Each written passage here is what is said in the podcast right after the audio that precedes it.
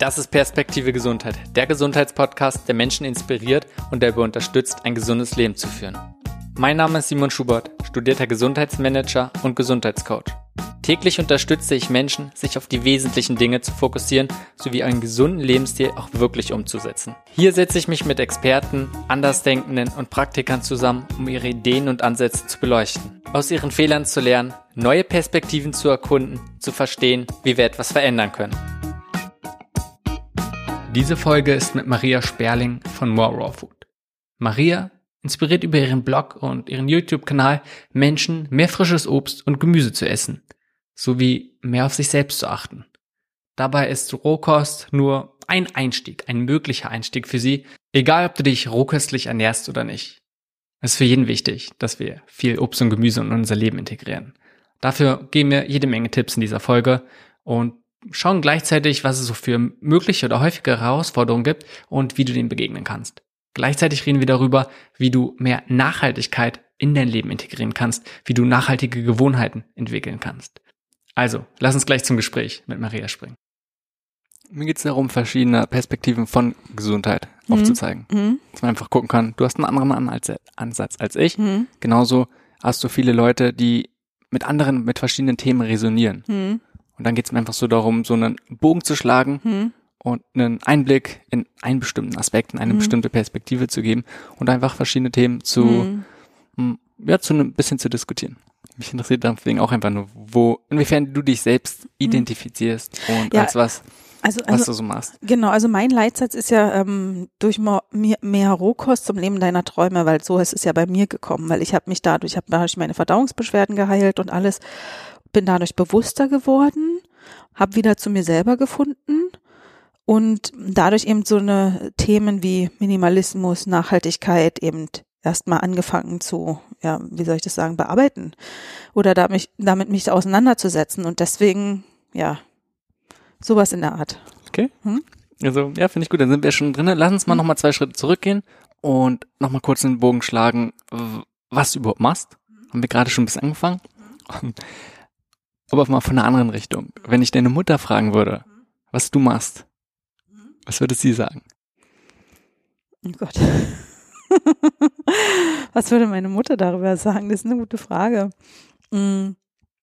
Meine Mutter würde sagen, also Maria also zeigt, wie, wie sie sich rohköstlich ernährt ähm, und teilt Rezepte und sowas. Das würde sie sagen, denke ich mal. sowas. Okay. Ja. Also es ist, wie du schon meintest, hauptsächlich rohköstliche Lebensweise mhm. oder Ernährung und die Auswirkungen dann in begrenzt oder in angrenzende Themen. Mhm, genau. Vom Zeigen. Und einfach, wie man das praktisch umsetzen mhm. kann. Ah. Wie bist du zur rohköstlichen Ernährung gekommen? Gab es da irgendwie, wenn du dich zurückerinnerst, einen bestimmten Moment, wo du gesagt hast, das ist jetzt das Richtige? Es gibt ja viele verschiedene Alternativen, die man gehen kann. Warum bist, hast du genau diesen Weg gewählt? Also ich habe nie geplant, Rohköstler zu werden. Ich habe auch nie geplant, vegan zu werden. Sondern das kam halt, das ist eben so passiert. Ich hatte ja so ganz tolle Verdauungsprobleme, ähm, Irritable Bowel Syndrom, auf Deutsch Reizdarm. Und da war ich immer so, also weil ich hatte gelernt, dass ich über Ernährung eine ganze Menge machen kann, aber ich habe nie für mich die richtige Ernährungsform gefunden. Ich habe schon kein Fleisch mehr gegessen, also vegetarisch war ich schon, aber ich habe noch so ein bisschen Käse und ein bisschen Milch so im Kaffee. Wenn du sagst, du hast gelernt, dass du über Ernährung schon viel machen kannst, mhm. inwiefern? Na, ich hatte, also mit 12, 13 war ich mal im Krankenhaus und da haben die das eben untersucht, was mit meinen Damen und Gedamen da alles nicht in Ordnung ist. Und da haben die eben gesagt, dass ich meine Ernährung umstellen müsste, gewisse Sachen nicht mehr essen solle und mehr trinken. Und ähm, da habe ich eben gemerkt, dass es mir auf jeden Fall schon besser geht. Aber das wurde dann, das wurde dann über die Jahre dann immer so ein bisschen also es, hat sich so abgeändert. Manche Sachen gingen dann wieder und manche gingen nie oder gar nicht. Und ähm, da wusste ich eben, dass ich mit der Ernährung experimentieren konnte. Die haben mir nie die perfekte Ernährungsform gegeben. Aber da wusste ich eben, dass ich was machen konnte. Und deswegen war ich immer auf der Suche nach der nach einer guten Ernährung für mich und habe eben also das war so eine ich war auf Geschäftsreise und da hatte sich dann ein also die haben sich dann alle da eingedeckt mit so Zeitschriften was ja wieder so Frauen sind ne? Und die eine hat dann so eine Zeitschrift aus Schwedisch ähm, Helsa Gesundheit hieß die und da war so ein so ein Bericht über eine Rohköstlerin und die hat eben Rohkost als Detox angeboten. So für drei Wochen sollte man das mal machen und da meinte sie so ja sie hat es gelesen als wir so zwischengelandet sind. Wer macht denn da mit? Und ich so hier ich bin dabei habe mir das durchgelesen habe gedacht, ach, das klingt gut, das machen wir. Und dann hat sie dann so nach ein paar Tagen, als wir dann angekommen, also als wir, wir sind dann wieder gelandet zu Hause und dann haben wir uns eingedeckt mit, mit einem Buch gekauft und ja, hab der Samuels alten Mixer da rausgekramt und dann habe ich eben angefangen und so die ersten drei Tage waren relativ turbulent in meinem Darm auch und dann, also ab dem vierten Tag ging es mir aber so gut wie nie zuvor. Und äh, dann dachte ich, okay, ich mache das die drei Wochen und dann mal schauen. Meine Kollegin meinte dann äh, schon am ersten oder zweiten Tag, länger als eine Woche macht sie das definitiv, definitiv nicht. Es ist zu anstrengend. Und ähm, ich habe das dann aber weitergemacht und wusste dann auch nach zwei Wochen, ich werde nie wieder zurückgehen, weil es mir einfach so gut ging. Okay. Ich stelle mir die Umstellung nicht so einfach vor. So wie es angehört hat, bist du davor gleich von einer normalen, ich sag mal, relativ normalen Mischkost mhm. Gleich auf Rohkost umgestiegen. Und eine Ernährungsumstellung ist ja meistens etwas, was nicht ganz so einfach ist. Einfach weil viele Sachen neu sind, viele Gewohnheiten. Man muss erst mal gucken, wie funktioniert man das. Und gerade mit Rohkost ist für die meisten die Auswahl an Lebensmitteln sehr gering. Und die Art und Weise, wie man bestimmte Sachen zubereitet, äh, weiß man auch nicht. Hat man selten Sven gelingen. Wie hast du, hast du dann wie drei Tipps oder sowas, wenn dich noch zurückerinnerst, wie man diesen Umstieg sehr leicht machen kann? Mhm, also die Sache war bei mir, dass ich dadurch, dass ich ja so Probleme mit meinem Magen-Darm hatte, meine Ernährungsweise sehr begrenzt war. Für mich war also die Rohkost eine Bereicherung. Zum Gegensatz von allen anderen. Und ich hatte den Vorteil, dass ich extreme gesundheitliche Vorteile dadurch gemerkt habe. Und dadurch hatte ich die Motivation. Und das sind auch so meine Tipps, dass ich, also für eine Umstellung, ich würde es, wenn ich es heute auch nochmal machen würde, nicht von einem Tag auf den anderen machen. Das ist sehr extrem. Ich würde das Schritt für Schritt machen und auch angepasst so an die eigene Lebensweise. Und was heißt angepasst zur eigenen Lebensweise? Na, wenn ich jetzt zum Beispiel einen stressigen Alltag habe, dann würde ich, ähm, dann würde ich erstmal schauen, dass ich vielleicht erstmal nur ein bisschen mehr Obst esse oder ein bisschen mehr einen Salat vor jedem Essen oder so. Oder vielleicht mal einen Smoothie für unterwegs mache oder mir einen Smoothie unterwegs kaufe, dass ich nicht alles selber mache. Und dass ich das wirklich ganz langsam mache. Wenn ich jetzt Hausfrau bin und ich habe mehr Zeit, dann kann ich mehr und schneller machen. Also dass man das immer so ein bisschen anpasst. Und ähm, dann, also der zweite Tipp ist auch, dass ich, ähm, dass man nicht nur diese, diese Anfangsmotivation nimmt, diese Anfangseuphorie, oh, Rohkost, was Tolles, probiere ich mal aus. Das reicht nämlich nicht. Man braucht eine, eine tiefere Motivation. Man muss eben, sich eben wirklich vorstellen, warum mache ich das und dieses Ziel dann motivieren. Also, dass man eine, eine starke innere Motivation hat und die kommt meistens, wenn man so ein paar Kleinigkeiten schon ändert, dann merkt man, welchen Effekt es hat. Und dann fangen die meisten Leute daran, da, da an nachzudenken, okay, wenn ich jetzt nur das bisschen gemacht habe und mir geht's schon so viel besser, was passiert dann erst, wenn ich die anderen Sachen auch noch ändere? Und ähm, dass man eben also diese Motivation von innen so bekommt. Und dass man die ganze Sache nicht so dogmatisch macht. Also dass man jetzt, wenn man jetzt sagt, okay, nur noch Rohkost oder so und dann sagt, oh, jetzt gehe ich nicht mehr mit Freunden aus und weil das ist ein ganz großes Problem, dass man sich dann sozial abkapselt. Und das ist nicht der nicht Sinn und Zweck der Sache, weil wenn man sich jetzt ähm, gesund ernährt, sehr gesund, den Groß, Großteil, also sagen wir mal zu 90 Prozent, dann machen so 10 Prozent Ausnahmen nichts und die kann man sich dann zugestehen, wenn man mit Freunden ausgeht oder weiß ich nicht mal Party machen will und dann hat man halt mal einen Durchhänger oder so, aber man lebt noch das Leben. Und das ist auch ganz ganz wichtig, also dass man das nicht so zu dogmatisch macht.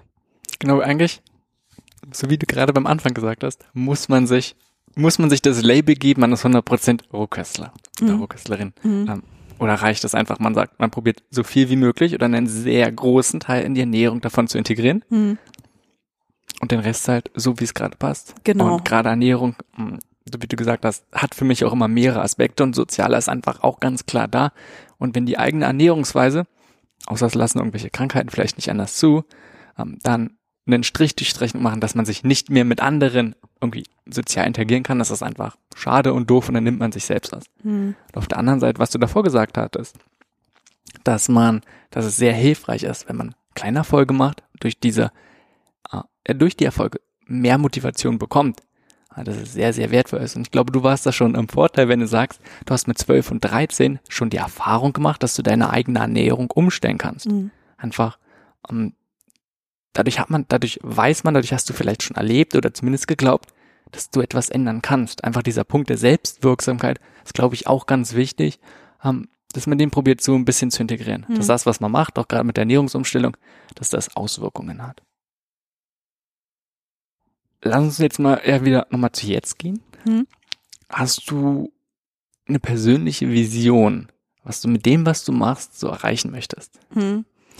Ja, das habe ich auf jeden Fall. Also ich will ähm, dahin gehen, dass ich möchte ganz viele Menschen dazu inspirieren, mehr, also gesünder zu essen, mehr, also konkret mehr Obst und Gemüse, mehr frisches Zeug, um dadurch eben wieder mehr Selbstliebe, wie das bei mir ja eben, bei mir ist ja diese Reise von Rohkost hin zur Selbstliebe und hin zu mehr Bewusstheit gegangen. Und ich denke, dass das, ähm, dass ich möchte gerne, dass das mehrere Menschen erleben, weil mir tut es teilweise weh, wenn ich sehe, wie viel Leid es hier in unserer Gesellschaft gibt, was eigentlich nur hausgemacht ist, weil wir, es, es ging uns nie besser als heute und trotzdem sind die Menschen so traurig und ähm, so viele Menschen sind sehr, sehr traurig und denken sehr, sehr viele negative Gedanken. Und ich, also ich habe ja erlebt, dass durch Rohkost hat sich das bei mir alles gewendet, dass ich auch von solchen negativen Gedanken her hin zu positiven Gedanken gekommen bin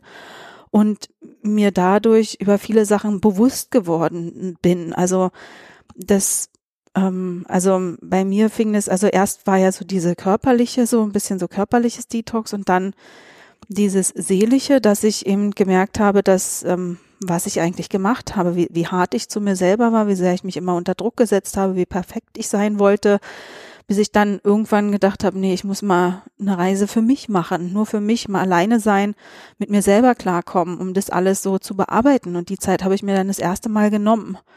Und das ist so schade in unserer Gesellschaft, weil wir machen, machen, machen, funktionieren.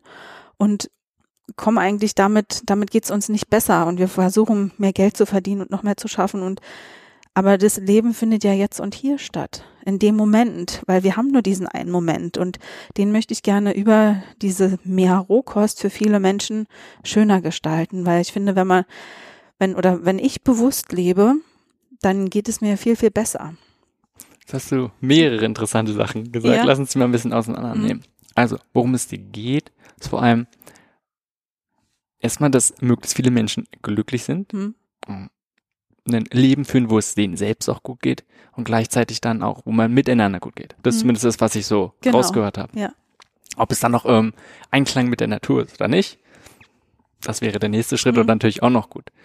Und ein möglicher Weg dahin ist zum Beispiel, indem man sagt, man stellt die Ernährung um, nimmt mehr Rohkost zu sich, auch im Sinne von einer Selbstfürsorge, dass man wieder endlich auf sich etwas für sich selbst tut, darauf achtet, was man denn ja für Lebensmittel zu sich nimmt, wie man überhaupt mit sich selbst umgeht und nicht einfach nur sagt, man probiert den Schein nach außen zu geben, so zum Beispiel immer perfektionistisch sein, mhm. hast du mhm. gesagt.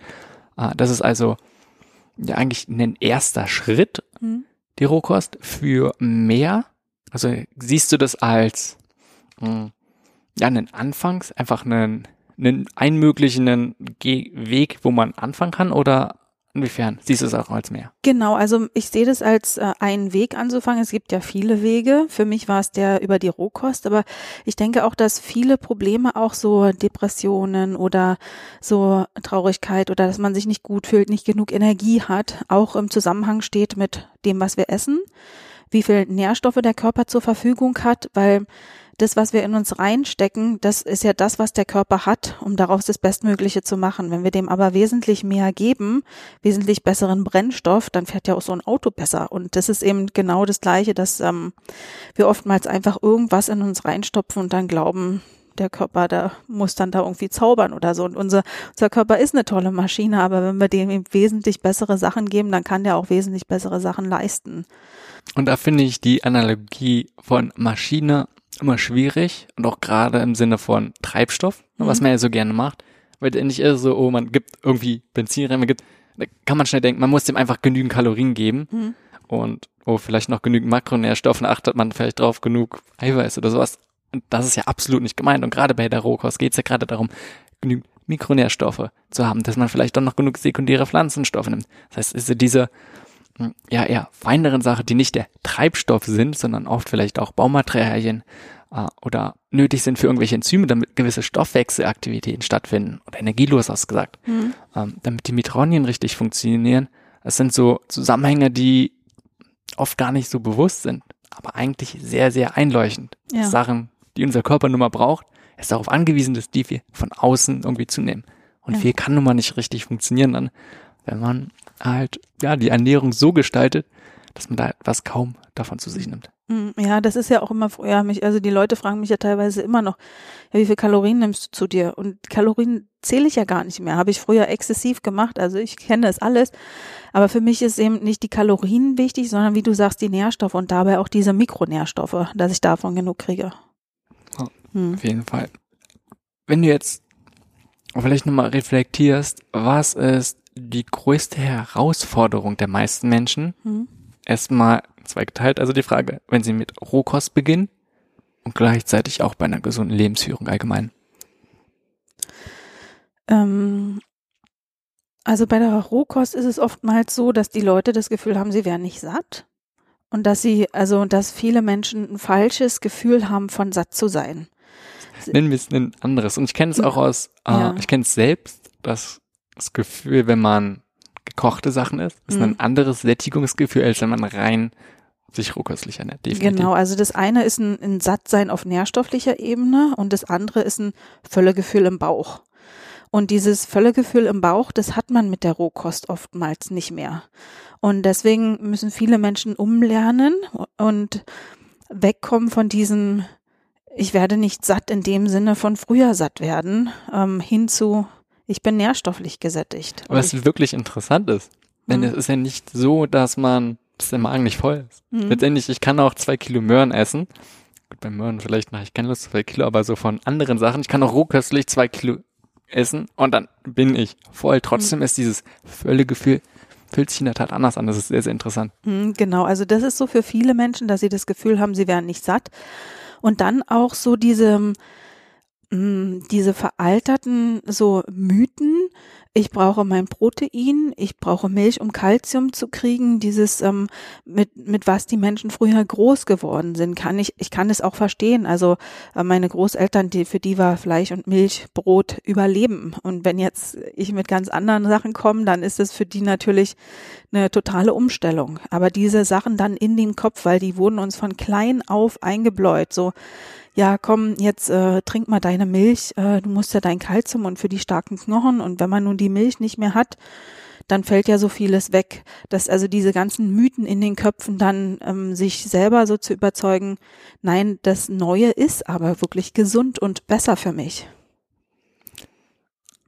Erst noch die zweite Frage. Hm? Ähm, also siehst du eine andere Herausforderung, wenn es geht um allgemeiner gesunder Lebensführung?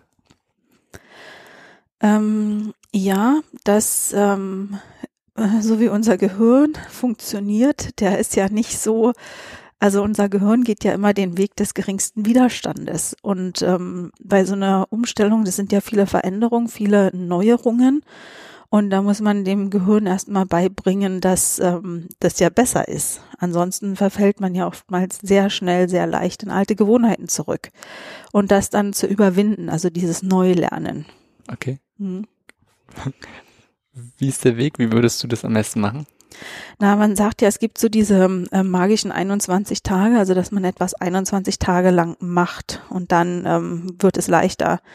Und deswegen sage ich immer in kleineren Schritten, dass man eben nicht zu viel ändert, dass die Herausforderung nicht zu groß ist und wenn man diese viele kleine Sachen über die 21 Tage beibehält, dann ist es ähm, ja real oder wahrscheinlich wahrscheinlicher, dass man dann wirklich bei der gesunden Ernährung bleibt. Also dass man jetzt sagt, okay, ich fange damit an, dass ich 21 Tage lang ein oder zwei Stück mehr Obst am Tag esse. Und wenn ich das dann geschafft habe und das zur Routine geworden ist, dann esse ich vor jedem Mittag- und Abendessen einen Salat, weil wenn ich dann bin ich schon so ein bisschen gefüllt und esse dann weniger von dem anderen und habe mich aber aber schon vor, vorher mit Nährstoffen geboostet, dann mache ich das 21 Tage und dann mache ich den nächsten Schritt. Also, dass nicht alles auf einmal kommt. Weil wenn ich alles auf einmal hin, also so umstelle, dann klappt es vielleicht ein oder zwei Tage, da reiße ich mich zusammen und da beiße ich mich durch, aber dann irgendwann sagt der Körper, no way, geht nicht, ist zu stressig, mache ich nicht.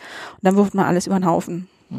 Ja, also denke, dass in den allermeisten Fällen hm, eine gute Herangehensweise, dass man mhm. wirklich klein anfängt, so wie mhm. du auch meintest. Auch man muss nicht gleich 100% Rohkost machen mhm. oder irgendwas anderes, sondern in ganz kleinen Schritten, mhm. was natürlich auch seit 21 Tagen definitiv nicht einfach ist. Mhm. So wie du schon meintest, viele sind zum Beispiel sehr perfektionistisch, dann ist es immer alles oder nichts. Mhm. Ähm, oder einfach andere Mechanismen und Glaubenssätze, die in uns wirken, was es sehr, sehr schwer macht. Ja, also, aber ich finde das dann auch immer, wenn, wenn man das so in kleinen Schritten macht, dann dauert zwar diese komplette Umstellung länger, aber sie ist nachhaltiger, weil man sie beibehält. Und der zweite Aspekt ist, dass man mehr Spaß dabei hat, weil wenn ich mich jetzt da so durchbeiße und diese Umstellung fast erzwinge, dann mache ich das mit Druck und also das hat alles so einen negativen Beigeschmack und wir, wir tendieren dahin, zu dem leichten Positiven zu gehen. Und wenn man das dann langsam macht, schrittweise, dann macht das alles Spaß. Ich kann noch sozial sein mit Freunden. Diese Umstellung ist nicht ganz so schwer. Und dann macht man das auch wirklich, weil man das mit Spaß und Freude macht. Das finde ich einen sehr, sehr guten Punkt im Prinzip. Ähm, ja, ich würde sagen, es zählt als ein Reframing, dass wenn man sich was vornimmt, dass du, dass es auch, dass es kein Müssen wird. Ich muss jetzt meine Ernährungsumstellung, sondern hey, guck mal, ich habe die Möglichkeit, meine Ernährung zu stellen und mal gucken, äh, wie so ein Experiment behandeln, wie schön oder was es für Auswirkungen hat, wie gut es sein kann. Dann kann es mit viel mehr Leichtigkeit reingehen, weil dann ist es auch kein, ich muss es jetzt schaffen und wenn ich es nicht schaffe, dann scheitere ich, vielleicht schon wieder, sondern hey, lass es uns mal versuchen. Und es gibt immer noch die Möglichkeit, dass es nicht so klappt. Das ist also mehr ein Ausprobieren. Dann probiere ich halt ein bisschen mehr Salat zu essen. Wenn es nicht klappt, dann mache ich halt was anderes. Fange ich erstmal mit mehr Obst an. Das hat, glaube ich, viel mehr Leichtigkeit. Das ist ein ganz sehr guter Punkt. Ja, und da kommt, da bringst du mich auch noch auf einen anderen Gedanken, dass eben am Anfang der Rohkost haben ja manche kommen da, es gibt ja ganz verschiedene Formen der Rohkost, also Gourmet-Rohkost mit ganz vielen Nüssen oder dann manche essen ja nur Obst und manche ganz viel Gemüse oder grüne Säfte. Es gibt ja da so ganz unterschiedliche.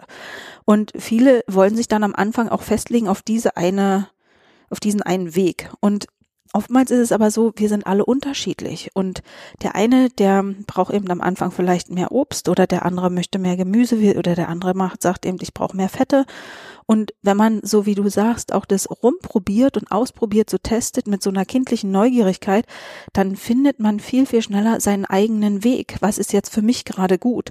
Und dann auch, dass man sich nicht so festlegt auf einen Weg, weil ich habe das auch bei mir gemerkt, ich habe mit ganz viel Obst angefangen und heute esse ich mehr Gemüse. Das hat sich alles so ein bisschen also mal verändert. Und das ist auch bei den Jahreszeiten. Im Sommer ist es vielleicht auch leichter, mehr Obst zu essen, weil es da so frische Melone und Aprikosen und Pfirsiche und was es da alles gibt. Und im Winter gibt es weniger. Und da ist man vielleicht dann ein bisschen anders, dass man sich nicht immer sagt, oh Gott, es muss dieser eine Weg sein und nur das ist richtig. Auch da definitiv dieses gerade etwas bestimmt wichtig. Ähm,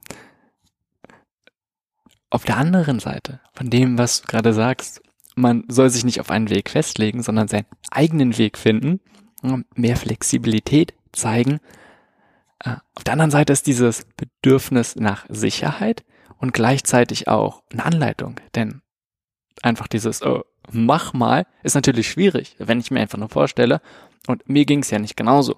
Äh, mir ging es genauso, ich, wenn ich zum Beispiel eine rein pflanzliche Ernährung hatte, viel gekochten Sachen und dann auf einmal rein rohköstlich, bin ich auch erstmal, oh, was mache ich jetzt? Einfach dadurch, dass ja viel unbekannte Sachen sind und darum ich gar nicht mehr weiß. Da bin ich sehr, sehr dankbar für Anleitungen.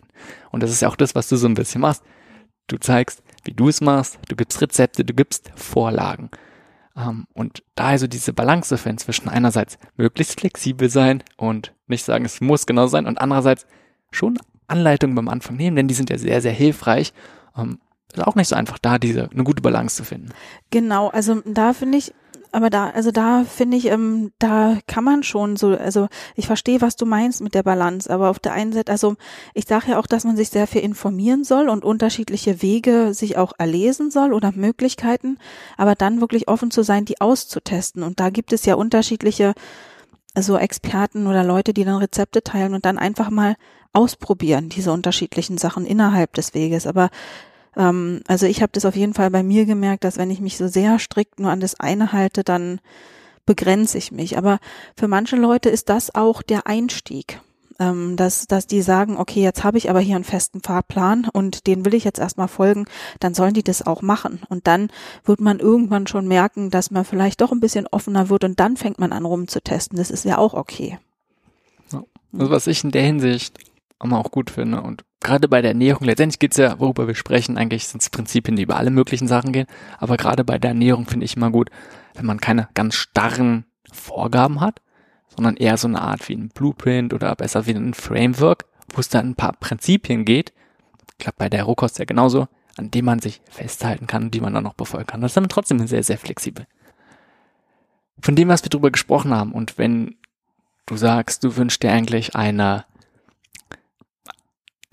Welt, wo viele Menschen glücklich sind, auch miteinander ähm, gut umgehen und im Einklang mit der Natur leben, welche Rolle siehst du da drin für dich? damit es dazu kommt? Mm. Also meine Rolle, die ich darin sehe, ist, dass ich ja eben das vorlebe. Also wie ich, ich teile ja meine Reise. Ich sage ja auch nicht, das ist richtig oder das ist falsch. Ich teile ja einfach nur meinen Weg, den ich gehe. Und ähm, da wünsche ich mir, dass sich die Menschen einfach so viel rausziehen, wie sie möchten. Und ich zeige das eben auch, wie welchen Weg ich gehe, welche Vor- und Nachteile das hat. Das teile ich auch immer offen und ähm, ja versuche dadurch eben Menschen zu inspirieren, Menschen mitzuziehen, dass die eben sehen, ähm, wie glücklich ich bin, wie ich mein Leben lebe und daran dann interessiert sind und das auch für sich haben möchten.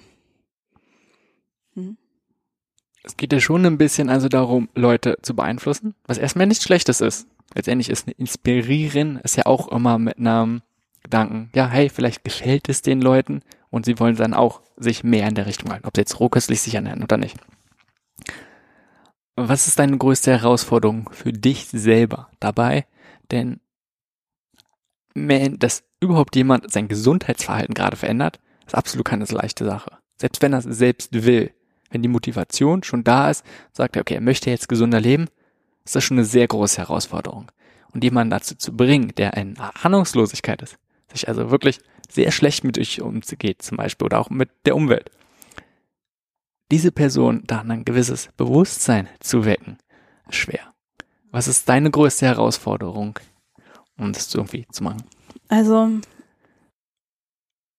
das, also sagen wir mal so, ähm, für mich ist das gar nicht mehr so eine große Herausforderung. Es ist es aber mal gewesen. Und okay. zwar als am Anfang meiner Rohkostreise wollte ich meinen Freund, meine Familie alle missionieren und sagen, kommt, macht es mal auch hier, müsst ihr machen, ist gut, äh, mir geht's so gut und macht es mal und esst nicht mehr dies und das ist schlecht und habe damit fast meine Familie und auch meinen Freund total vergrault.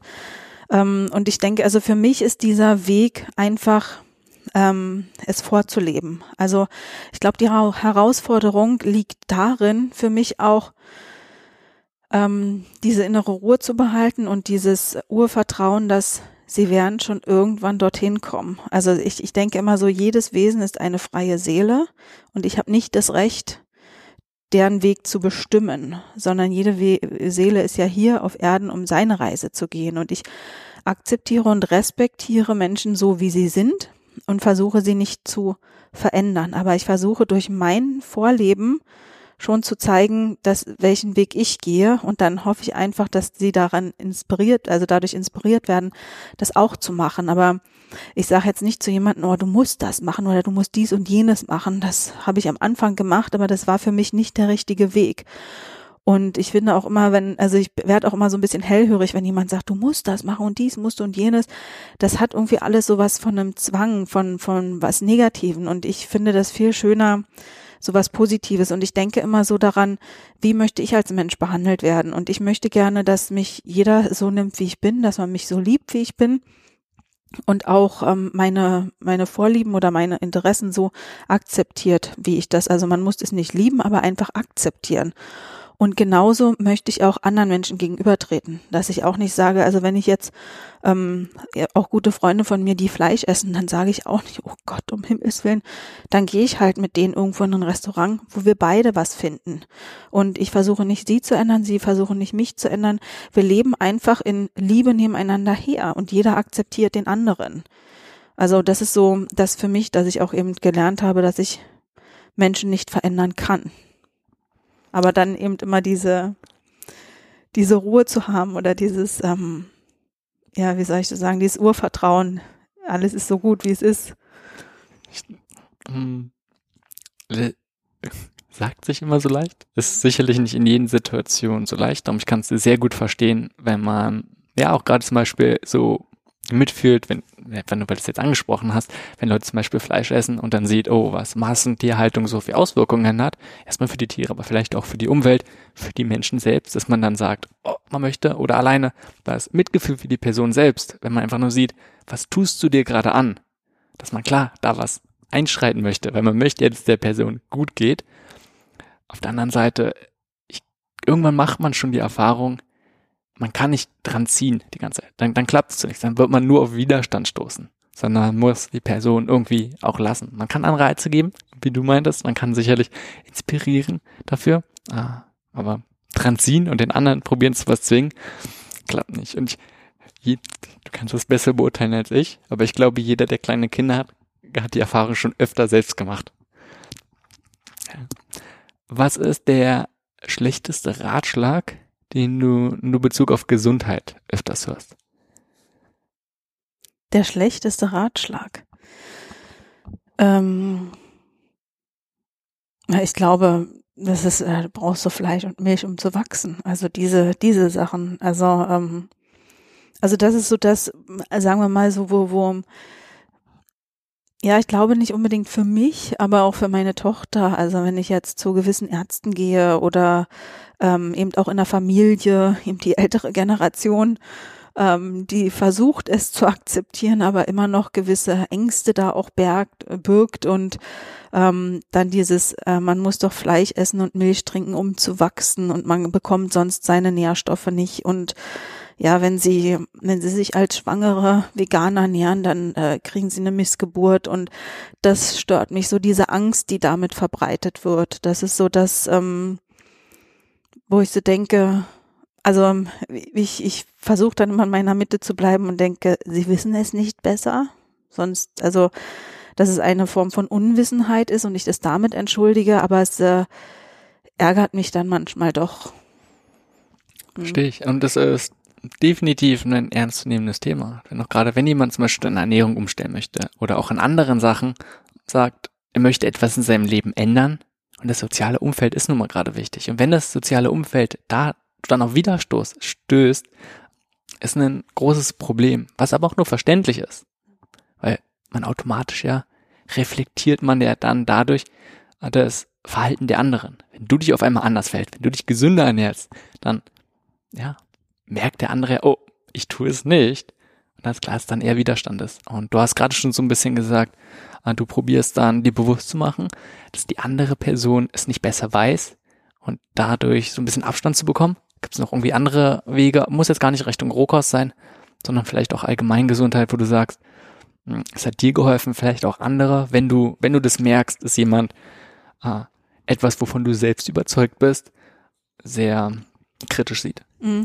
Also ich denke dann immer, ähm, weil das war ja auch so, ich habe ja auch, am Anfang habe ich ja auch gedacht, am Anfang der Rohkost, dass, ähm, oh, nur, nur Obst, dieses 80, 10, 10 und nur High Carb und nur Kohlenhydrate und habe ich auch nie verstanden, wie die anderen so viel Gemüse essen konnten. Und dann erinnere ich mich immer daran, dass der Mensch ist vielleicht gerade noch in einer ganz anderen Lebensphase als ich, in einer ganz anderen Entwicklung und erinnere mich auch daran, dass eben, wie ich das schon vorher gesagt habe, dass diese Seele hier auf der Erde ist, um vielleicht was anderes zu erleben, als was ich als Ziel habe zu erleben.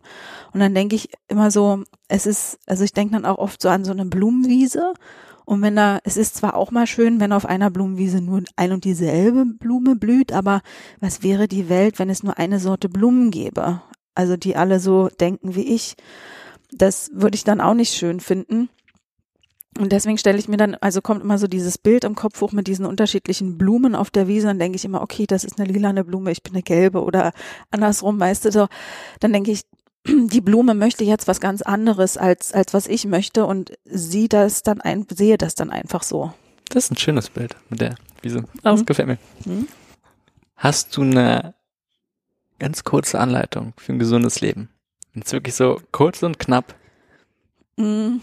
Ja, das habe ich. Ich muss auch ganz ehrlich gestehen, dass ich es nicht immer einhalten kann. Das ist völlig okay, es gehört zum Leben. Also ja, also für mich ist das so ähm, diese Balance aus verschiedenen Sachen. Eine ist natürlich die Ernährung, dass wir sauberes Wasser trinken.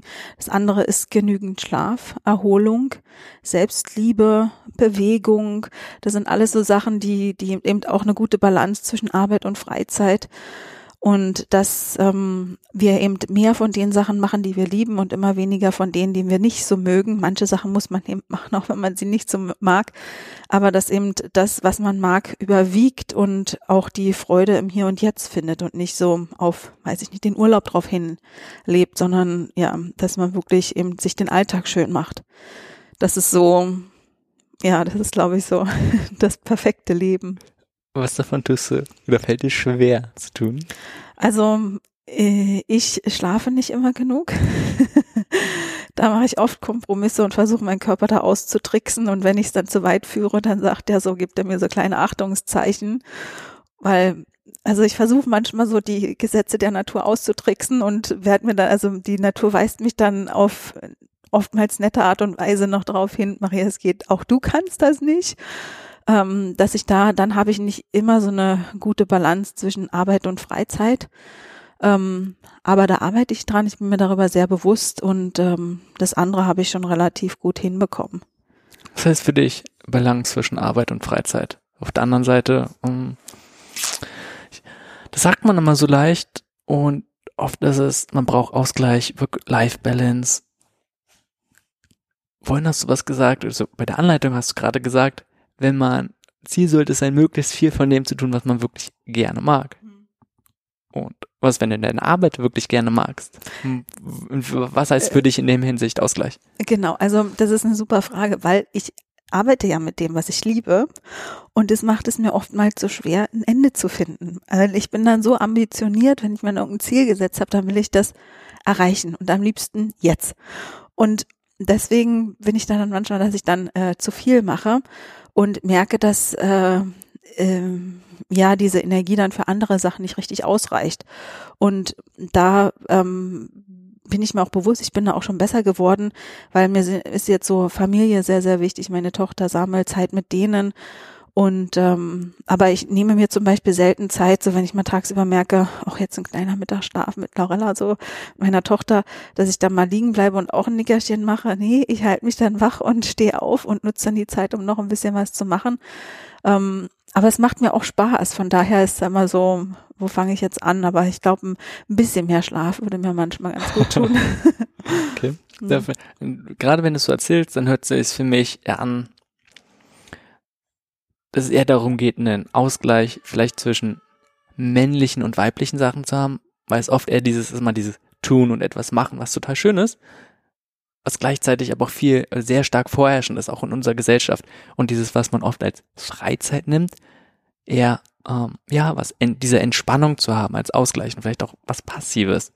Und was du zum Beispiel gerade Zeit mit der Familie, weil genauso, wenn du sagst, man arbeitet sehr, sehr viel und in der Freizeit machst du dann Hochleistungssport oder sowas, was auch wieder nur um Leistung geht, äh, das ist dann kein Ausgleich. Mm, ja, nee, also dieses männlich und weiblich, das trifft es, glaube ich, sehr, sehr gut, weil ich merke das ja, wenn, wenn wir in Urlaub fahren, da also arbeite in Anführungsstrichelchen ich ja auch weniger, aber ich mache ja trotzdem immer noch irgendwas bei Instagram oder irgendwie aber da fällt es mir so die ersten ein, zwei Tage schwer, einfach nur zu sein. Und dann denke ich immer so, okay, was könntest du jetzt machen? Eine Liste schreiben oder was musst du noch organisieren? Hier gibt's nichts zu organisieren. Und äh, da versuche ich dann und dann, ähm, je länger ich dann im Urlaub bin und so einfach nur bin, dann denke ich so, oh, wie schön ist das eigentlich? Und dann habe ich wieder so ein bisschen Probleme, wieder in den Alltag so zurückzukommen. Aber dieses, ähm, da habe ich eben noch nicht so ganz diese Balance gefunden aus einfach nur sein und dieses Machen, Machen, Machen. Ja. Ich glaube, das ist ein, ja, eine Schwierigkeit, was sehr, sehr viele Menschen haben. Also Und gerade zu dieser Zeit, ah, einfach mal nichts tun, einfach mal nur zu sein. In der Tat. Wenn du mal auch nochmal kurz reflektierst, was hättest du gerne vor 20 Jahren eine Sache über Gesundheit gewusst?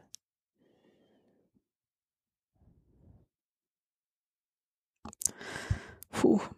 Also vor 20 Jahren, wie alt war ich? 18, ja. Ähm, da hätte ich gerne gewusst, ähm, wie gut es mir wirklich gehen kann. Also ja, das hätte ich gerne gewusst. Also, weil ich habe Gesundheit immer so definiert, die Abwesenheit von Krankheit. Und nicht dieses äh, Gefühl, was ich jetzt habe, ich kann Bäume ausreißen, ich habe Energie, ich habe Spaß von innen heraus, ich habe diese Motivation von innen heraus, diese Lebensfreude von innen heraus, dieses Strahlen von innen, was was so man ich als Kind auch hatte. Aber ich habe das irgendwie so, ich weiß nicht, zwischen 10 und 18 vielleicht irgendwie verlernt und diese, diese Erinnerung wieder, also dieses Bewusstsein, was Gesundheit wirklich bedeutet, dieses Gefühl. Das ist ein sehr guter und wichtiger Punkt. Ich glaube, auch wenn, ja, das jedem bewusst wäre, wie gut es einem gehen könnte, ist dann die meisten auch deutlich mehr auf sich selbst achten Und ich glaube, dieses Gefühl geht in der Tat verloren. Oder überhaupt ein Körpergefühl in sich hineinzeichnen. Wie geht es mir denn, sich richtig wahrzunehmen? Darum ist das, glaube ich, eine sehr, sehr wichtige Sache. Und damit dann vielleicht auch verbunden, was denkst du sind so häufige Fehler? Fehler hört sich jetzt gleich so bewertend an, aber Sachen, ah, die ja Leute alltäglich tun. In Bezug auch auf ihre Gesundheit. Also ich glaube so, dass dieser, dieser, der größte Trugschluss liegt da drinne, dass ähm, dass wir denken immer, wenn man jetzt eine große Veränderung macht, es sind diese großen Veränderungen im Leben, aber oftmals sind es diese kleinen Sachen, die wir machen, die sich dann nach und nach einschleichen. Also, dass man anfängt, ach, hier mal noch ein Stück Schokolade und dann freitags vielleicht mal Chips und dann kommt dann der Samstag auch dazu und der Sonntag und schwupp hast du das jeden Abend und dann, also so weißt du, so diese Kleinigkeiten. Und daran denken wir oft gar nicht. Wir denken immer, ach, das ist doch nix. Aber wenn ich zum Beispiel einfach nur anfange, so, ich gehe jetzt überall mal die Treppen laufen und Fahrstuhl ist tabu, dann bringt das schon so viel. Und das sehen wir oftmals nicht, dass es diese kleinen Sachen sind, wenn wir die nur einfach kontinuierlich machen, dass die die größten Veränderungen bringen und nicht diese großen Sachen, die wir oftmals so überbewerten. Das ist ja ein guter Punkt. Spricht man vom Compound-Effekt. Gibt auch ein Buch, glaube ich, was genauso heißt. Ah, was in beide Richtungen funktioniert. Das finde ich hast gerade gut beschrieben. Dass es einerseits sind, dass diese kleinen Sachen, wie mal Chips essen oder irgendwie was snacken, wo man immer so denkt, oh, ich ernähre mich doch gesund oder ich esse gar nicht so viel. Und erst wenn man sich dann vielleicht dazu zwingt, ein Ernährungstagebuch zu machen oder ein Foto zu machen von allem, was man mal isst, dann merkt man, boah, ist doch schon. Und gerade zwischendurch sind es viele Sachen, die sich addieren. Gleichzeitig funktioniert es aber auch in die positive Richtung. Wenn es einfach mal eine Treppe mehr laufen ist, einfach mal diese ganz kleinen Sachen addieren sich auch über den Tag, was dann viel ausmacht. Das ist gut. Oder auch klein einfach mal ein Stück Gemüse essen. Wenn man stattdessen jedes Mal, wenn man an der Küche vorbeigeht oder in der Küche ist, isst man halt irgendwie ein kleines Stück Gemüsesteak oder irgendwas. Macht auch einen großen Unterschied. Hm, genau. Was sind bei dir kleine Sachen, die sich sowohl ins Negative als vielleicht auch ins Positive auswirken? Hm. In welchem Bezug im Alltag jetzt, mhm, oder? Die du immer noch im Alltag so machst mm. die dir vielleicht bewusst sind und wo, wo du sagst, oh, ja, damit Ja, also eine Sache ist dieser Schlaf. Ähm, ich merke das, wenn zum Beispiel Samuel nicht da ist, dann bleibe ich morgens mit Laurella liegen, weil sie eben immer noch diese Nähe und diese Wärme braucht von noch einer anderen Person. Na, und wenn ich dann morgens mit ihr liegen bleibe und einfach mal ausschlafe, dann merke ich so nach zwei oder drei Tagen, wie viel klarer ich im Kopf bin. Und wenn ich es dann wieder nicht mache und äh, früh aufstehe und so, ähm, wie ich da nicht mehr so ganz so klar bin oder so viele neue Ideen habe, zum Beispiel, das merke ich. Ähm, und natürlich klar, wenn ich jetzt auch an meiner Ernährung, wenn ich da das mal so ein bisschen ähm, verändere oder locker lasse, viel jetzt mit Leuten ausgehe oder zum Beispiel heute Abend gehe ich zu einem Rohkostpotluck und da weiß ich, dass meine Verdauung morgen wieder erstmal eine Pause brauche, weil ich da wirklich alles durcheinander esse und das kann ich nach wie vor nicht so gut hantieren. Also das ganze Nuss und Süß und alles. Ähm, aber es ist es mir wert, weil die Menschen, die da sind, das ist so eine schöne Atmosphäre und diese Ausnahmen gönne ich mir eben. Und genauso merke ich das auch, wenn ich eben sehr rein, sehr clean esse, viele so eine Monomahlzeiten, also wo man eben sehr wenig miteinander kombiniert oder nur eine Sache isst, dass es mir dann wesentlich besser geht. Und eine Sache, genau, die ich auch noch teilen möchte, äh, ist so frühmorgens einen frischen Selleriesaft zu trinken. Das ist ja, das habe ich von diesem äh, Anthony Williams, genau, der Medical Medium heißt der, das ist aus Amerika. Und das merke ich, ist so ein Allrounder für alles. Also da kriege ich wirklich richtig. Sellerie richtig oder Staudensellerie? Staudensellerie. Saft. Also Stangensellerie. Ah, Stangen, ja. Stangensellerie. Also diese grünen. Ja. Aber da muss man aufpassen, dass es eben diese leicht-grünen sind, nicht diese ganz dunkelgrünen mit den dunklen Blättern, weil die werden so richtig Geleeartig und ganz bitter. Die sind dann ungenießbar. Aber diese helleren Stangen.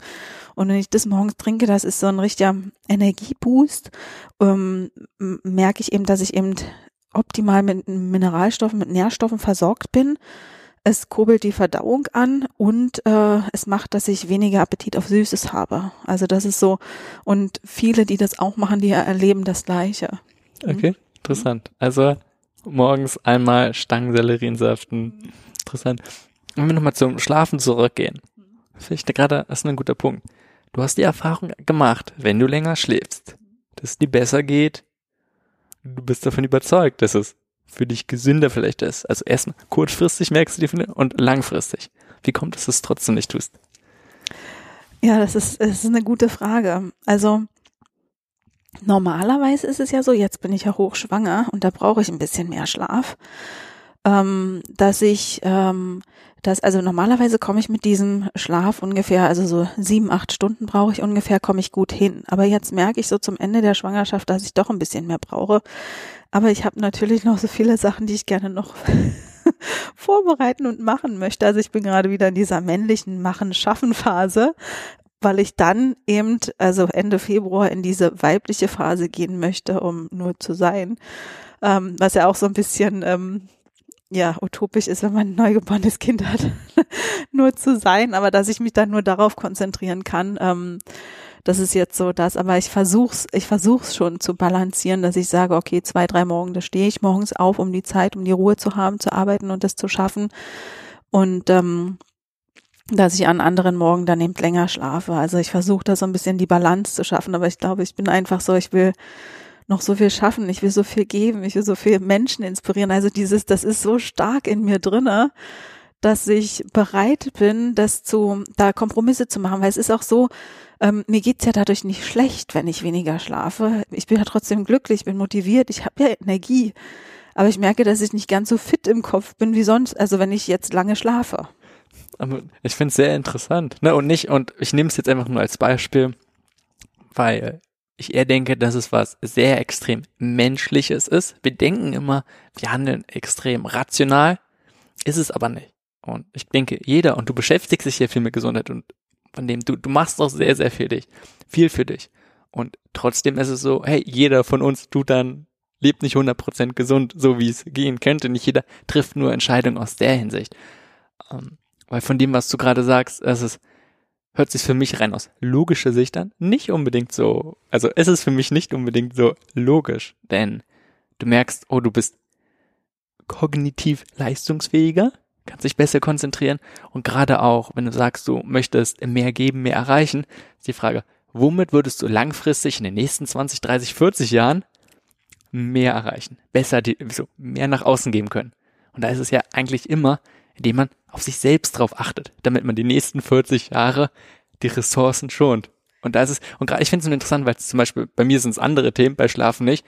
Bei mir ist es selten eine Nacht, wo ich unter acht Stunden schlafe, weil ich einfach sage, boah, ich möchte das, weil ich es auch sofort merke und sage, ist so. Und ich bin, ich bin da auch viel, auch gerade beim Thema Schlaf, darum gehe ich da rein auch, ähm, am rumexperimentieren.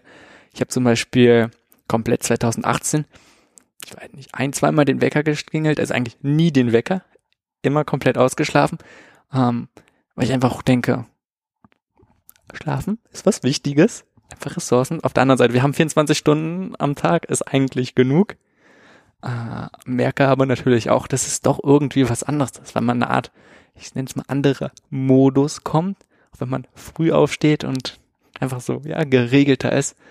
Ähm, ja, das, sind, das ist auch sehr interessant, wie, wie du damit auch umgehst. Ja, das ist, also, das ist weil das, also wie du das so ein bisschen sagst, es gibt, also das ist ja keine rationale Entscheidung, sondern eine gefühlsmäßige Entscheidung, weil wenn ich dann früh aufstehe und die Sachen schaffe, dann bin ich so unheimlich stolz auf mich, ich bin dann so glücklich, dass ich das geschafft habe, dass mir das ein besseres Gefühl gibt als diese zwei Stunden mehr Schlaf. Und deswegen mache ich das. Obwohl ich ja weiß, dass ähm, äh, Schlaf letztendlich auch gut ist, aber ich denke dann immer, irgendwann wird sich mein Körper schon holen, was er braucht, so.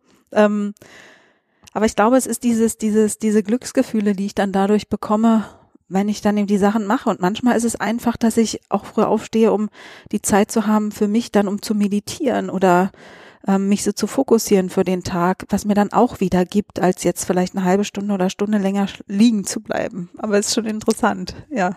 Um, ähm, lass uns mal ein bisschen noch auf ein anderes Thema reingehen, weil du es gesagt neben der Rohkost ist die Nachhaltigkeit ähm, sehr wichtig. Und ich sag mal, wenn man mit dem einen anfängt, dann kommt man schnell zum anderen mit der Zeit.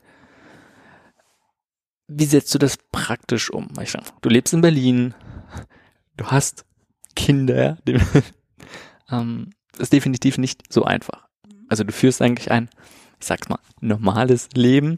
Äh, was sind da so dramatische Sachen, dramatisch hört sich so groß an, was sind da so wesentliche Sachen, wo du sagst, die machst du anders, ähm, was dann auch ja, für ein bewusstes und nachhaltiges Leben geht. Es muss ja nicht gleich Zero Waste sein, aber einfach in der Hinsicht, wo du da bewusst damit umgehst. Mhm, also eine Sache, die ich mache, ist, wenn ich zum Beispiel, ich kaufe ja sehr viel Obst und Gemüse. Das ist zum Beispiel in Discountern ganz viel in Plastik verpackt. Deswegen gehe ich hier in Läden, also so Bioläden, wo ich meine Beutelchen mitbringen kann, ähm, wo ich kein Plastik brauche. Ähm, ich habe heute auch gerade so ein Video gedreht, also der Verkauf zwischen, also Einkauf, Preisvergleich zwischen Aldi und Bioladen und dem Plastikvergleich auch. Und es ist schon enorm bei einem relativ kleinen Einkauf, was man dann doch da an Plastik hat. Also da gehe ich bewusst mit um. Und dann mache ich das eben auch mit Laurella, dass wir eben, also hier zu Hause haben wir fast kein Plastik mehr. Ich habe jetzt noch alte Tupperdosen, die werde ich jetzt nicht wegschmeißen, weil sie funktionieren immer noch gut und ich weiß sie auch zu schätzen, aber ansonsten habe ich alles in Gläsern und äh, versuche, also ich gehe auch sehr oft in diesen unverpackt Laden, wo ich da Sachen kriege. Und ich äh, mache jetzt auch so Sachen wie, also wenn ich jetzt Büromaterial brauche, dann kaufe ich mir es immer bei eBay. Also irgendwie über, über, also gebrauchte Sachen. Ich kaufe alle, so ziemlich alle Kinderklamotten Secondhand, meine eigenen Klamotten Secondhand, um nicht neue Ressourcen noch wieder zu ja zu nutzen, weil das alte, das ist ja schon alles da und ähm, kaufe eben auch viele Sachen eben, wenn es jetzt so mit, also Schokolade zum Beispiel will Laurella auch mal haben, dass ich dann so Schokolade kaufe, die dann in so ein, so in Anführungsstrichen Plastikverpackungen sind, die aber biologisch abbaubar sind. Das dann aus, aus Maisstärke oder so machen das die das, glaube ich. Also da gibt es ja jetzt schon mehr und mehr. Ähm, ich esse sehr, also ich nehme mir, also ich mache sehr, sehr selten Takeaway. Ich habe auch so einen Becher eben, den man eben mitnehmen kann, wenn ich reise, immer meine eigenen Stoffserverten und das bringe ich auch meiner Tochter bei. Und jetzt auch, wenn das Kind kommt, also ich muss sagen, für die ersten, weiß ich nicht, ein, zwei Tage, ich habe mir jetzt so drei oder vier Pakete so eine Einmalwindeln geholt, erstmal nur für die ersten Tage. Und dann werde ich komplett mit Stoffwindeln windeln, weil ich das wesentlich nachhaltiger finde und auch effektiver, also mehr unterstützend für das Kind, dass das eben lernt, selber auf die Toilette zu gehen. Und also das sind dann so die Sachen, die ich mache. Oder ich mache meine eigene, ich mache meine Kosmetik selber und nutze da nichts mehr, meine Zahnpasta, ähm, so eine Sachen. Aber es gibt dann auch wieder Sachen, so wie meine elektrische Zahnbürste, wo ich auch weiß, das ist nicht das Beste für die Umwelt, aber das sind dann so Sachen, da sage ich, okay, ich mache so viel, diese eine Ausnahme, die ist okay. Und das ist auch so für mich, dass es sollte auch da nicht zum zum Perfektionismus gehen oder das so ähm, zu sagen, es muss alles, sondern das, was man machen kann, finden, die Sachen finden. Denk auch. Ah, also, weil, wenn man erstmal damit anfängt, sich zu beschäftigen, welche Auswirkungen es alles hat, kann es sehr schnell sehr überwältigend sein. Und auch da wieder man muss es nicht extrem machen und wahrscheinlich sollte man es auch nicht machen. Und dann gibt es einfach ein paar Ausnahmen, ähm, wo man einfach sagt, hey, man probiert es so gut wie möglich zu machen oder beziehungsweise einfach viel zu tun.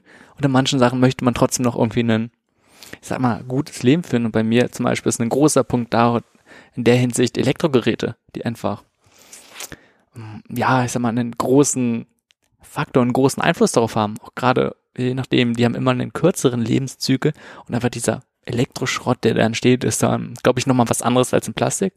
Zum Glück noch nicht so große Ausmaße und nicht so viel einfach von der Masse wie Plastik, aber ist einfach ähm, nochmal deutlich komplexer. Und trotzdem benutze ich Elektrogerät. Ja, also alltäglich arbeite ich damit und ich denke, das ist okay, wenn man einfach bewusst damit umgeht, damit man nicht sagt, man holt sich jetzt alles nur, weil es neu ist, sondern es ist etwas, man benutzt es hoffentlich auch öfter man hat eine gewisse Wertschätzung dagegenüber und erst wenn es wirklich sein muss, entweder weil es wirklich kaputt ist oder weil man vielleicht doch was anderes, was Neueres braucht, letztendlich die Technik entwickelt sich, dann kann man es nehmen. Und in der Hinsicht geht für mich auch so elektrische Zahnbürste. Ähm, da denke ich, muss jeder selbst finden, wie du es meintest, oder Entsafter. Das ist genauso. Ne? Ein wirklich guter Hochleistungsmixer und all so Sachen. Man kann natürlich sehr, sehr viel selbst so mit der Hand machen und auf ich sag mal, alte, herkömmliche Sachen oder Wege Sachen zu bereiten. Ähm, aber wir leben nun mal im 21. Jahrhundert und das ist auch gut, manche Sachen dafür nehmen. Wo siehst du für dich so die, ich sag mal, die größten Stellschrauben? Weil du hast jetzt schon sehr viel gesagt. Und es ist einfach dieser, okay, wo fange ich an? Weißt du, wenn jetzt jemand hast, der ist völlig überwältigt und sagt, ja, er möchte bewusster konsumieren, wenn du so drei Sachen sagst, die wirklich einfach umzusetzen sind, aber trotzdem schon große Auswirkungen haben. Mm, also ganz einfach ist, dass man sich eben so eine wiederverwendbaren Beutel holt und sein Obst und Gemüse da reinpackt, genauso wie ein Einkaufsbeutel. Ähm, das ist so, würde ich sagen, ein richtig guter Anfang. Das zweite, was ich finde, ist, ähm, über einen Wasserfilter drüber nachzudenken, anstatt jetzt diese ganzen Plastikflaschen zu konsumieren Mm, weil es dann einmal auch, also das, das spart so, so viel, weil diesen ganzen Transportkosten, diese Plastikflaschen und diese Schlepperei spart man sich da und ähm, darüber würde ich nachdenken. Und das dritte, da würde ich äh, das wieder so zurück zur Rohkost ein bisschen koppeln, also einfach mal wieder selber kochen oder selber Essen machen. Also weil wir kaufen uns sehr, sehr viel fertig, so ja, Tiefkühlzeug oder dann irgendwas, irgendwas Fertiges, was ja alles in Plastik ist, dann einfach zu sagen, okay, ich kaufe mir jetzt die frischen Zutaten und stelle mich mal hin und koche das mal selber. Also, ja. Und gerade auch die Sachen, die dann so halb zubereitet sind und dann in irgendwelchen Verpackungen. Das ist in der Tat ähm, enorm und ich habe es gemerkt, gerade als ich zum Beispiel auf eine pflanzliche Ernährung umgestiegen bin, hm, es werden aber viele tierische Produkte sind einfach in der, in der Verpackung. Nicht deswegen so schlimm sein muss, es gibt immer viele Alternativen und genauso viele pflanzliche Sachen sind in Verpackung, sondern es ist eher dieses stark zubereitete erst recht. Also wenn man da einfach nur mal darauf bewusst achtet, dass das schon macht einen extrem mhm. krassen und großen Unterschied. Genau, und da auch wieder zurück zu diesen kleinen Sachen, dass auch wenn man nur eine Plastiktüte oder zwei Plastiktüten weniger jeden Tag im Supermarkt nimmt, wenn das alle machen würden, das hätte einen riesen Effekt. Und so muss man eben immer denken, dass auch dieses Kleine schon einen Unterschied macht. Auf der anderen Seite, einfach nur wenn du es sagst, kleine, oder jeder müsste nur das tun, dann würde schon einen riesen Unterschied machen. Und dieses Kleine macht. Ähm, auf der anderen Seite, andersrum gedacht ist so, wenn ich es mache, macht es keinen Unterschied, weil kaum jemand macht das. Weißt du, was ich meine? So könntest du genauso denken. Und uh, wie ist deine Erfahrung in der Hinsicht, uh, vielleicht das richtige Mindset, auch wieder jemand damit zu inspirieren? Also ich sag mal so, das ist, die Leute sehen das. Und wenn die dann, also ich werde oft angesprochen, so im, im, im, im Supermarkt, was haben sie denn da für Beutel und warum nutzen sie keine Tüten? Und dann erkläre ich denen das, dass so eine Tüte eben 20 Jahre braucht, um sich wieder zu zersetzen. Und äh, wenn jeder eben tagtäglich dieses Ganze da einpackt, dann ähm, sind eben eine ganze Menge Plastiktüten und das, das muss ich ja irgendwann auch abbauen. Oder ein so eine Plastikflasche dauert 400 Jahre. Und wenn ich jetzt eine Plastikflasche sehe, dann sehe ich da 400 Jahre, die im Ozean rumschwimmen. Und das ist dann für mich so ein Bild, wo ich denke, geht gar nicht. Also ich muss irgendwie eine andere Lösung finden. Und das kommuniziere ich dann auch den Leuten, die dann fragen, weil die sind ja dann offen und interessiert und naja, da stehen immer ein paar Leute drumherum, die das dann auch mit anhören, dieses Gespräch. Und so werden die inspiriert, weil die werden das vielleicht einmal hören, dann hören die das irgendwo anders noch ein zweites Mal, dann kommt vielleicht mal irgendwann ein Bericht darüber und irgendwann sackt es bei denen auch durch und dann werden die auch inspiriert. Okay. Wir haben jetzt sehr viel über Inspiration gesprochen.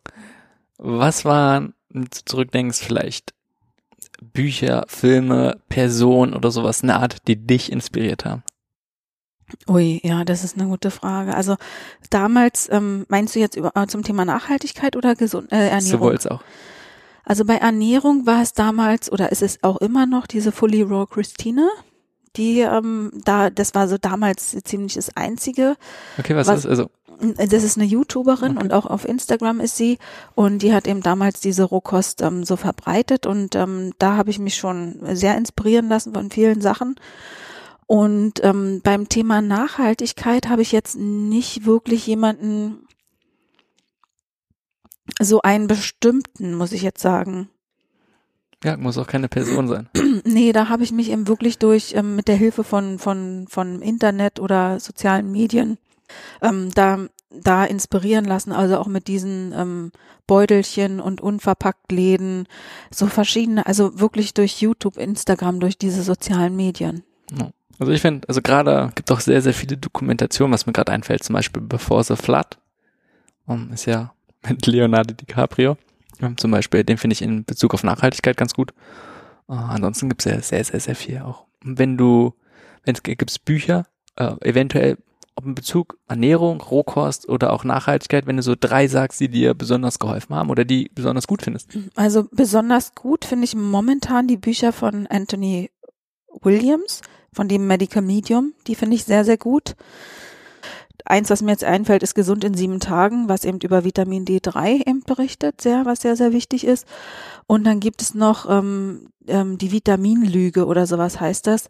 Das äh, ist eben, ähm, dass immer weniger Vitamine eben auch in unserer Nahrung sind und äh, warum es sehr, sehr wichtig ist, eben darauf Acht zu geben, dass man eben viele Nährstoffe und Vitamine zu sich nimmt. Nimmst du irgendwelche Nahrungsergänzungsmittel? Ja. Und zwar? D3, B12. Ähm, und dann habe ich ja durch meine Stoffwechselstörung muss ich ähm, Mangan, Zink und aktives B6 supplementieren. Das okay. ist so ein, so, ein, äh, Supple äh, so, ein, so, ein, so eine Mischung.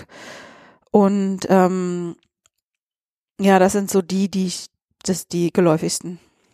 Geläufig heißt? ja, ich bin halt immer am Rumexperimentieren. Also ähm, ich probiere gerne neue Sachen aus. Ähm, muss ich sagen, äh, ich habe auch noch Boron, was ich nehme, was viele ähm, nicht kennen. Ähm, und äh, momentan experimentiere ich gerade mit Q10. Ähm, also immer mal wieder so, wenn ich so Forschungen lese oder so, dann probiere ich das mal, schaue, ob ich einen Effekt merke. Wenn ich keinen Effekt merke, dann setze ich es wieder ab. Also du nimmst wirklich dann auch einzelne Nährstoffe. Gibt es irgendwie sag mal sowas wie Superfoods zählst du sicherlich nicht. Da gibt's auch eine Reihe Superfoods von Superfoods nehme ich ganz viele. Also ich liebe Superfoods, ähm, vor allen Dingen so grüne Pulver. Also ich bin ja so, ähm, ich würde mir wünschen, mich je, mir jeden Tag die Zeit zu nehmen für einen frisch gepressten Saft, mache ich aber nicht. Ähm, und äh, da mache ich das eben so, dass ich eben mehr Kokoswasser nehme und dann hole ich mir so grüne Pulver, so grünes Leben, Chlorella, Spirulina, sowas nehme ich. Also ich trinke jeden Morgen so einen grünen Drink, ja, das mache ich. Was ist grünes Leben? Das ist, äh, das ist so ein ähm, Komplex aus ähm, äh, ein bestimmtes Produkt, also. Genau, ah, okay. das ist ein bestimmtes Produkt von der Marke, ähm, die ich auch sehr, sehr gut finde. Oder Moringa, also da Brennnesselpulver, da nutze ich verschiedene Sachen. Oder eben ich trinke morgens diesen frisch gepressten äh, Selleriesaft. Und dann habe ich auch so für mich entdeckt, so Dinkelgras-Kurkuma-Shots. Auch super gut. Züchtest du das Gras auch selbst teilweise? Nee, also ich habe da oben jetzt äh, so ein bisschen, ähm, ich bin gerade mit Sonnenblumen, Keimlingen und sowas am am Testen und Machen, aber bei mir ist es auch so, ich mache so viel, also ich mache mein eigenes Spülmittel, ich mache mein eigenes anderes Putzmittel, die Zahnpasta und die Creme und Sprossen und also Cracker also und und irgendwo ist auch bei mir ja eine Grenze erreicht, wo ich dann eben denke, nee, das bestelle ich mir jetzt in so einen kleinen Gläsern. Ja, also nee, kann ich nur zu gut verstehen, weil klar, man kann, man kann so viel machen äh, und viele Sachen machen noch Spaß und sind auf jeden Fall extrem gut. Aber man muss einfach gucken, dass man nicht den ganzen Tag in der Küche steht. Selbst, selbst wenn man die Zeit hat, ne, wenn es beruflich irgendwie zulässt, dann muss man einfach doch schon mal schauen. Und auch gerade wenn es Spaß macht, ist es sicherlich eine schöne Sache. Auf der anderen Seite kann es auch wieder dann, so wie mit dem Schlaf, wie du meintest, es macht Spaß und dann macht man mal, macht man und dafür verzichtet man dann auf andere Sachen. Und da wieder diese Balance zu finden, ist definitiv nicht so leicht. Mm, genau. Schon, also kenne ich definitiv selbst. Äh, Gibt es sonst noch so andere Sachen, wo du sagst, die sind zentraler Bestandteil, die du für dich und dein Wohlbefinden tust?